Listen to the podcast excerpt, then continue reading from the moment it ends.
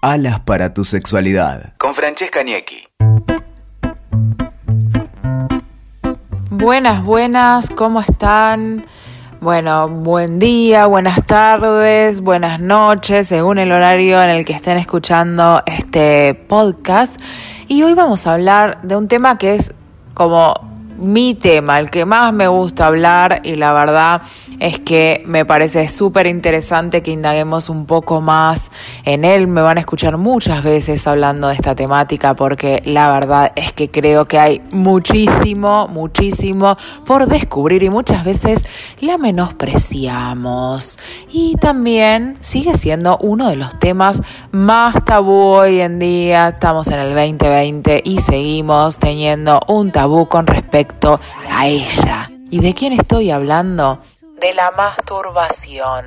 Eso sí, de ese tema que me encanta hablar, la masturbación. Así que les voy a hacer un poco una intro de los temas que vamos a ver hoy.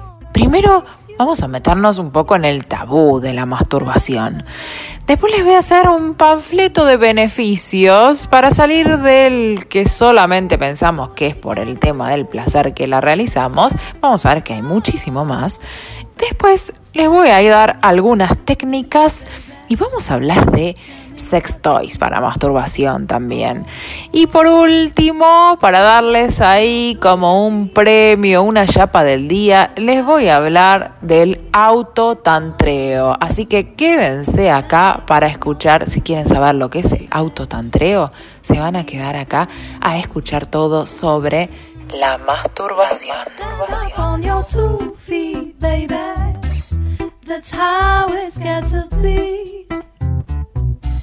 Bueno, y la masturbación es el principal tabú en lo que tiene que ver con la sexualidad femenina en Latinoamérica. O sea que seguimos teniendo a la masturbación como un tabú. Y para hacer un poquitito de historia, recordemos que por muchísimos años la masturbación fue tabú, pensando en el tema de que si uno se pone a pensar que la sexualidad supuestamente está vista para la reproducción y si nosotros pensamos que la masturbación es como una sexualidad pero con nosotros mismos estaríamos dejando de lado el fin principal que se supone que tiene la sexualidad que es la reproducción. Esto pensando, si pensamos muchísimos años atrás, obviamente que hoy ya sabemos que esto no es así pero por muchos años se fue instalando que la masturbación era un pecado, que la única forma de poder tener un encuentro sexual no era con uno mismo, sino era con un otro y con un fin reproductivo. Por eso obviamente también tenemos todo ese, ese tabú, o bueno, que por muchos años también fue negada la diversidad sexual. Entonces, volviendo al tabú, hay varios autores, entre ellos algunos científicos, algunos médicos, algunos psicólogos, que se pusieron manos a la obra, se encargaron de por años y por años, por décadas diríamos mejor, de llevarla esto a la masturbación, a este tabú que hoy en día sigue siendo. Entre ellos tenemos uno de los, de, los especialistas que dio conferencias por muchísimos lados hablando en contra de la masturbación, que era Tizot. Tizot decía, por ejemplo, entre otras cosas, que masturbarte te iba, era una enfermedad, era para personas enfermas, que había que tratarlo, que te podían salir pelos en las manos si te masturbabas y un montón de cosas más. Después tenemos otros autores como Marten, como Rousseau. Rousseau mismo también hablaba del tabú de la masturbación. Freud, Freud fue otro de los que hablaba en contra de la masturbación. Y también hay uno que es un detalle que no es menor, que es Kellogg. ¿Vieron Kellogg? Sí, el que inventó los cereales. Bueno, también hablaba y difundía en contra de la masturbación. O sea que por muchísimos años escuchamos que era mala y después obviamente también la iglesia se encargó de difundir todo lo mal que tiene que ver con la masturbación, porque obviamente para la iglesia siempre el fin de la de, la sexualidad estuvo relacionada con la reproducción, entonces la masturbación era pecado. Asimismo que también muchísimas veces se han escuchado historias de personas que se han ido a confesar y se les ha preguntado directamente si estaban dándose placer y si lo hacían se les mandaba a rezar no sé cuántos padres nuestros como para cubrir ese pecado que habían realizado, ¿no? Así que bueno, hoy todas estas eh, enseñanzas, por más que quedaron muchísimos años atrás, fueron las que fueron marcando toda una época y que hoy en día siguen marcándola. Por suerte estamos hablando muchísimo más de lo que es la masturbación de las mujeres porque aparte también podemos decir que la masturbación en cuanto a, las personas con pene siempre fue mucho más naturalizada que en cuanto a las personas que tenemos vulva. Así que bueno, seguimos avanzando para desmitificar todas estas cosas que nos trajeron durante muchísimos años y para saber que la masturbación tiene muchísimos beneficios. Y para hablar de los beneficios, yo me armé este panfleto de beneficios donde empecé a buscarle algunos sinónimos a lo que es la masturbación. Esto tiene que ver también, pensando en el tabú, hará más o menos un año, en, en, mayo del año pasado, porque todos los mayos se conmemora el mes de la masturbación, que específicamente tiene que ver con hablar sobre la temática. Para eso es que, eh, que se conmemora y de hecho eso fue una una especialista, la que en una conferencia de la ONU recomienda la masturbación y dice que tendría que estar enseñada en los colegios y bueno, y después de ahí empezó a ser el mes en el que ella habló sobre esta temática, empezó a ser el mes de la masturbación que fue mayo, ¿no?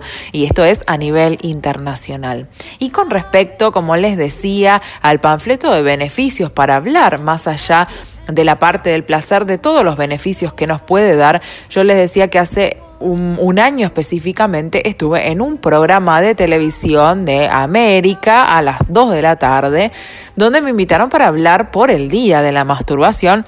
Pero cuando llego ahí, después de un rato de estar, bueno, en la producción, preparándome y demás, me dicen, bueno, acordate que no podés decir la palabra masturbación. El acordate era que me estaban informando en ese momento. Y la verdad es que era un tanto extraño que te inviten para hablar de un tema que es el día de la masturbación y que no te dejen decir la palabra masturbación.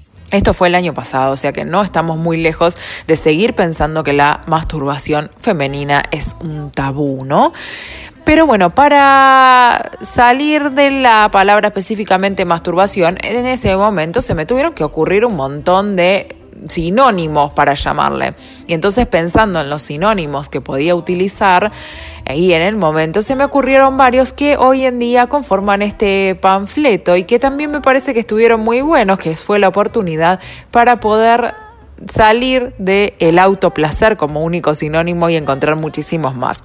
Uno es el autoplacer, porque obviamente es placer para nosotros mismos, claro, está y está bien. El placer en sexualidad está bien, ya sea con un otro, ya sea con nosotros mismos y también que todo lo que tiene que ver con la masturbación está desde que somos muy chiquitos, desde que empezamos a explorar nuestro cuerpo sin saber que estamos eh, realizando una práctica masturbatoria, hasta cuando nosotros decidimos dejar de hacerlo, que puede ser cuando nos morimos, ahí se acaba y ya no lo podemos hacer más, va, no sé, por ahí en otro, en otro mundo, en otra galaxia lo sigamos haciendo, ¿no?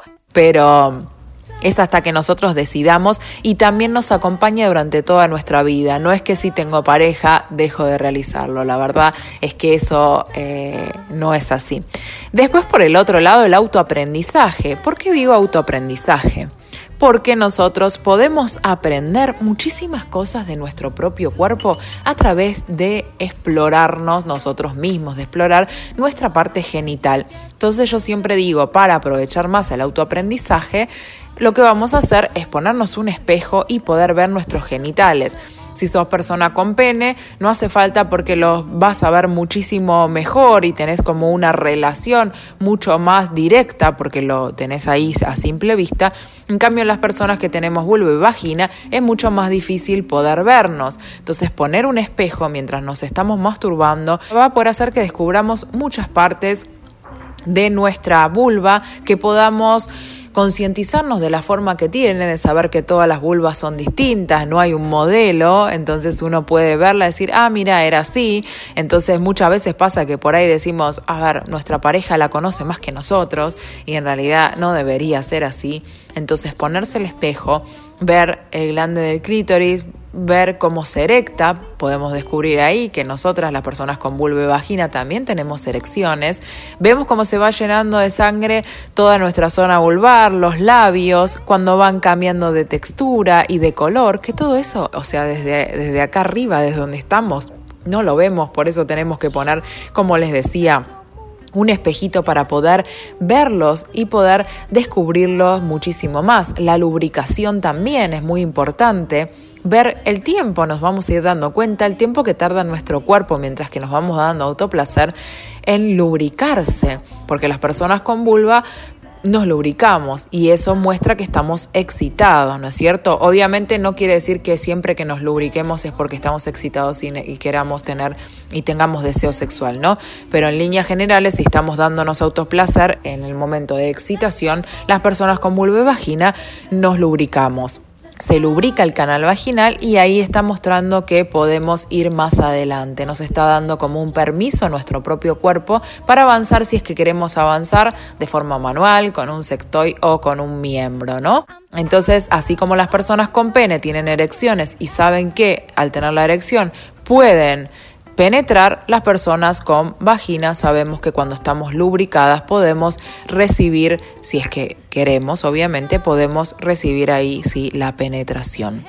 Después el autodescubrimiento, porque a través de la masturbación podemos descubrir muchísimas cosas que nos gustan, podemos descubrir poses, prácticas que nos gustan realizar, podemos descubrir de qué forma es la mejor que tenemos para llegar al orgasmo o para obtener placer y después así a través de la comunicación comunicárselo a alguien más si es que queremos compartir con alguien lo que descubrimos, ¿no? Después, la masturbación también es una receta casera, es una receta casera para un montón de problemáticas. Si bien siempre se recomienda ir a un sexólogo o sexóloga y que te ayuden en esto, los médicos van a recomendar muchísimas veces ejercicios masturbatorios para resolver problemas tales como la falta de deseo, la falta de orgasmos o la dificultad para llegar a los orgasmos y también, por ejemplo, la eyaculación precoz que después les voy a dar algunos ejercicios en las técnicas que vamos a ver. Por otro lado, es una cita con una misma, autoerotismo, verse a uno mismo, quererse, amarse, darse cariño, un momento para darse placer y como les decía, y tener un momento de intimidad, que la intimidad no solamente la tengamos con un otro, sino también con nosotros mismos. Yo siempre recomiendo todo lo que tiene que ver con las prácticas masturbatorias, de esto de decir, conocer primero nuestro cuerpo nosotras para después, y, o nosotros, para después tener un encuentro con otra persona. Entonces es muy importante que empecemos con ejercicios de masturbación, a darnos autoplacer y demás, antes de tener encuentros con alguien más, o sea, que nuestra primera vez sea con nosotras mismas o con nosotros mismos, ¿no? Bueno, y ahora sí llegó el momento de las técnicas y los sex toys para utilizar. Obviamente, todas estas técnicas que yo te voy a decir las pueden utilizar con o sin sex toy, pero bueno, vamos a hacerlo un poquitito más arriba. Así que les agrego también por si quieren aprovechar los sex toys. Entonces, vamos a ir a algunas técnicas porque la idea acá es salir un poquitito de la rutina. ¿Vieron cuando uno se masturba y ya sabe que va a llegar al orgasmo? Cuando el fin único es el orgasmo y terminamos diciendo, bueno, yo ya sé que en esta pose, apretando el punto A, el B, llego al orgasmo. Bueno, en este caso, los que les voy a recomendar es salir de la rutina también en masturbación para dejar de acostumbrarnos a que solo llegamos en una pose o solo llegamos con determinada práctica. También tenemos que ir reaprendiendo, armando, que el cuerpo vaya entendiendo que estamos haciendo distintas prácticas y que también hay distintas técnicas y que nuestra mente no se posicione en una sola y se quede con eso y vaya a un encuentro con otra persona pensando solo en que puede llegar de una manera. Así que para salir de la rutina, vamos a ir viendo seguramente algunas de estas técnicas ya las hacen, así que la idea sería buscar las que no hacen. Bueno, la zona G no es un punto porque no hay ningún punto, no busquen porque no van a encontrar ningún punto, así como está el punto P que realmente es la próstata. En el punto P no hay punto, por eso no me gusta llamarlo punto P, sino zona G. Es la zona G, es una zona que tenemos a 2 o 3 centímetros más o menos de la entrada del canal vaginal. No confundamos vulva con vagina. Vagina es el canal vaginal. Todo lo demás que vemos, el glande del clítoris, los labios y demás forman lo que es la vulva. Entonces, entramos 2 o 3 centímetros, nos vamos metiendo 2 o 3 centímetros y lo vamos a introducir los dedos con la palma hacia arriba y vamos a ir tocando como si fuera que estamos diciendo vení, vení. Bueno, lo mismo introducimos y empezamos a decir vení, vení y ahí estamos estimulando la zona G para que veamos a ver si es esa zona nos da placer o somos de las personas con vagina que no nos da tanto placer la zona G. La estimulación de la zona G por mucho tiempo, si uno la estimula mucho tiempo, con presiones determinadas y demás, va a poder hacer que estemos más cerca de si queremos lograr lo que se llama el squirting que es, eh, lo vamos a lograr, como les decía, con ejercicios masturbatorios en la zona G. Y bueno, no todas las personas logran llegar al squirting, no a todas las personas les interesa llegar, pero pueden escuchar el podcast de orgasmos en el que junto a mi amiga Sedit estuvimos hablando en primera persona sobre el tema del squirting, si quieren conocer más. Hay una zona también entrando en el canal vaginal, pero no ahí a dos o tres centímetros, sino yendo muy, muy, muy, muy, muy, muy al fondo hasta donde sientan que no pueden ir más allá, o sea, donde hace tope, ahí vamos a encontrar la cervix. Y esa zona también es una zona que da muchísimo placer. Obviamente, no a todas las personas les va a pasar igual, pero es una zona digna de explorar. Para eso sí, van a necesitar en este caso un sextoy pero que sea un sextoy directamente eh, con forma fálica, que entre directamente y que tenga un tamaño bastante largo como para poder llegar a estimular esa zona. Vayan con cuidado porque puede generar alguna molestia.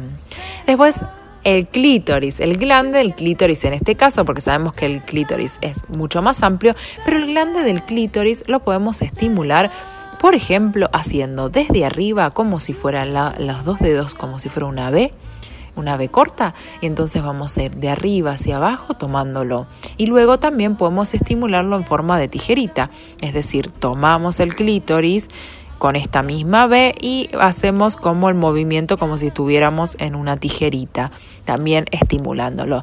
El grande del clítoris tiene el clítoris en general tiene 8.000 terminaciones nerviosas, por lo que a muchas personas les puede generar que es too much.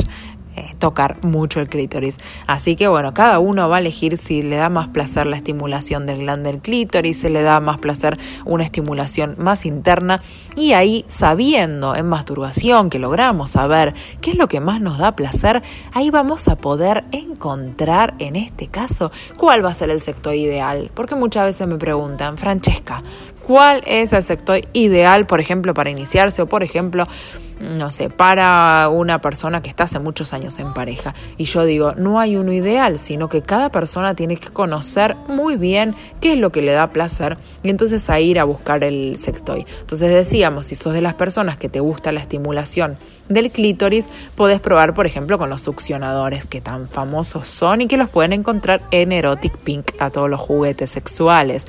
Y Luego podemos ver que hay otros eh, estimuladores también externos, que vendrían siendo externos, es para todo lo que es la vulva, no la vagina, y son con una formita como de mouse. Con esos van a poder también estimularse muy bien si les da placer la estimulación externa. Para la zona interna tenemos los que les decía como forma de miembro o también los que tienen los que son rabbit con forma de conejito que tienen forma de miembro más una alita más que salita estimula el glande del clítoris, mientras que por dentro estamos estimulando también el canal vaginal. Así que ahí tenemos y también en exploración como técnicas también utilicen lo que tiene que ver con el sexo anal, pruébenlo, vean a ver qué les pasa en masturbación. Y siempre les digo, no se vayan solamente a la parte genital, sino que tenemos muchas áreas de nuestro cuerpo que está bueno poder estimular. Como les había dicho, eh, como receta casera, también la masturbación nos puede ayudar en lo que es la eyaculación precoz. Entonces, para las personas que tienen pene, les voy a recomendar hacer ejercicios de reaprendizaje masturbatorios, como el ejercicio del stop and go, que eso lo que van a hacer es masturbarse un poco, frenar, masturbarse, frenar e ir manejando los ritmos de masturbación sin buscar llegar directamente al orgasmo, sino de ir cada vez que se van masturbando retrasando un poco más el momento del orgasmo a través de estos stop.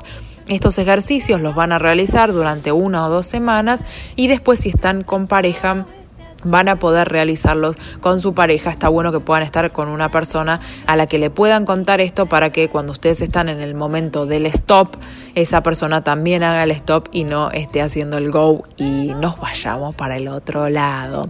Y si no tienen pareja, está bueno poder contar también, como, como les decía antes, con un sextoy. En este caso, los sextoy que son para masturbación. Esos nos van a ayudar muchísimo porque simulan lo que es un canal vaginal, con lo cual va a poder ayudarnos muchísimo a lograr una sensación bastante parecida cuando estamos con otra persona. Y en lo que tiene que ver con el placer anal, les recomiendo a las personas con pene y con próstata que eh, se estimulen la zona prostática en masturbación. Muchas veces no nos animamos a hacerlo en un encuentro o a pedirle que nos lo haga alguien más, pero sí podemos hacerlos cuando estamos solos o solas y no nos ve nadie y en este caso no le tengamos miedo, no es un tabú decir que nos gusta. Pero bueno, si no nos animamos todavía, podemos probar a ver si nos da placer o no en masturbación. Por último, vamos a bajar, vamos a apagar las luces y vamos a irnos a lo que les comentaba de esta chapa del autotantreo. ¿Qué es el autotantreo? El sexo tántrico a nosotros mismos y nosotras mismas. Entonces, yo les propongo que cuando estemos en masturbación, dejemos de ir solamente a la parte genital y vayamos a recorrer primero todo nuestro cuerpo. Preparen todo el momento, tómense un tiempo que sepan que van a tener una hora por lo menos para ustedes y como les decía, no piensen en el fin del orgasmo, sino que vayan explorando todas las zonas, no solamente la zona genital, sino todo el cuerpo, porque recuerden que siempre el órgano sexual más grande que tenemos es el cerebro, el más importante, perdón, y el más grande es la piel. Entonces recorran la piel, estimulen el cerebro a través de los cinco sentidos y déjense llevar por un tiempo largo dedicado a una cita con ustedes mismos, con ustedes mismas. Así que si quieren saber más, pueden seguirme en Alas para tu sexualidad.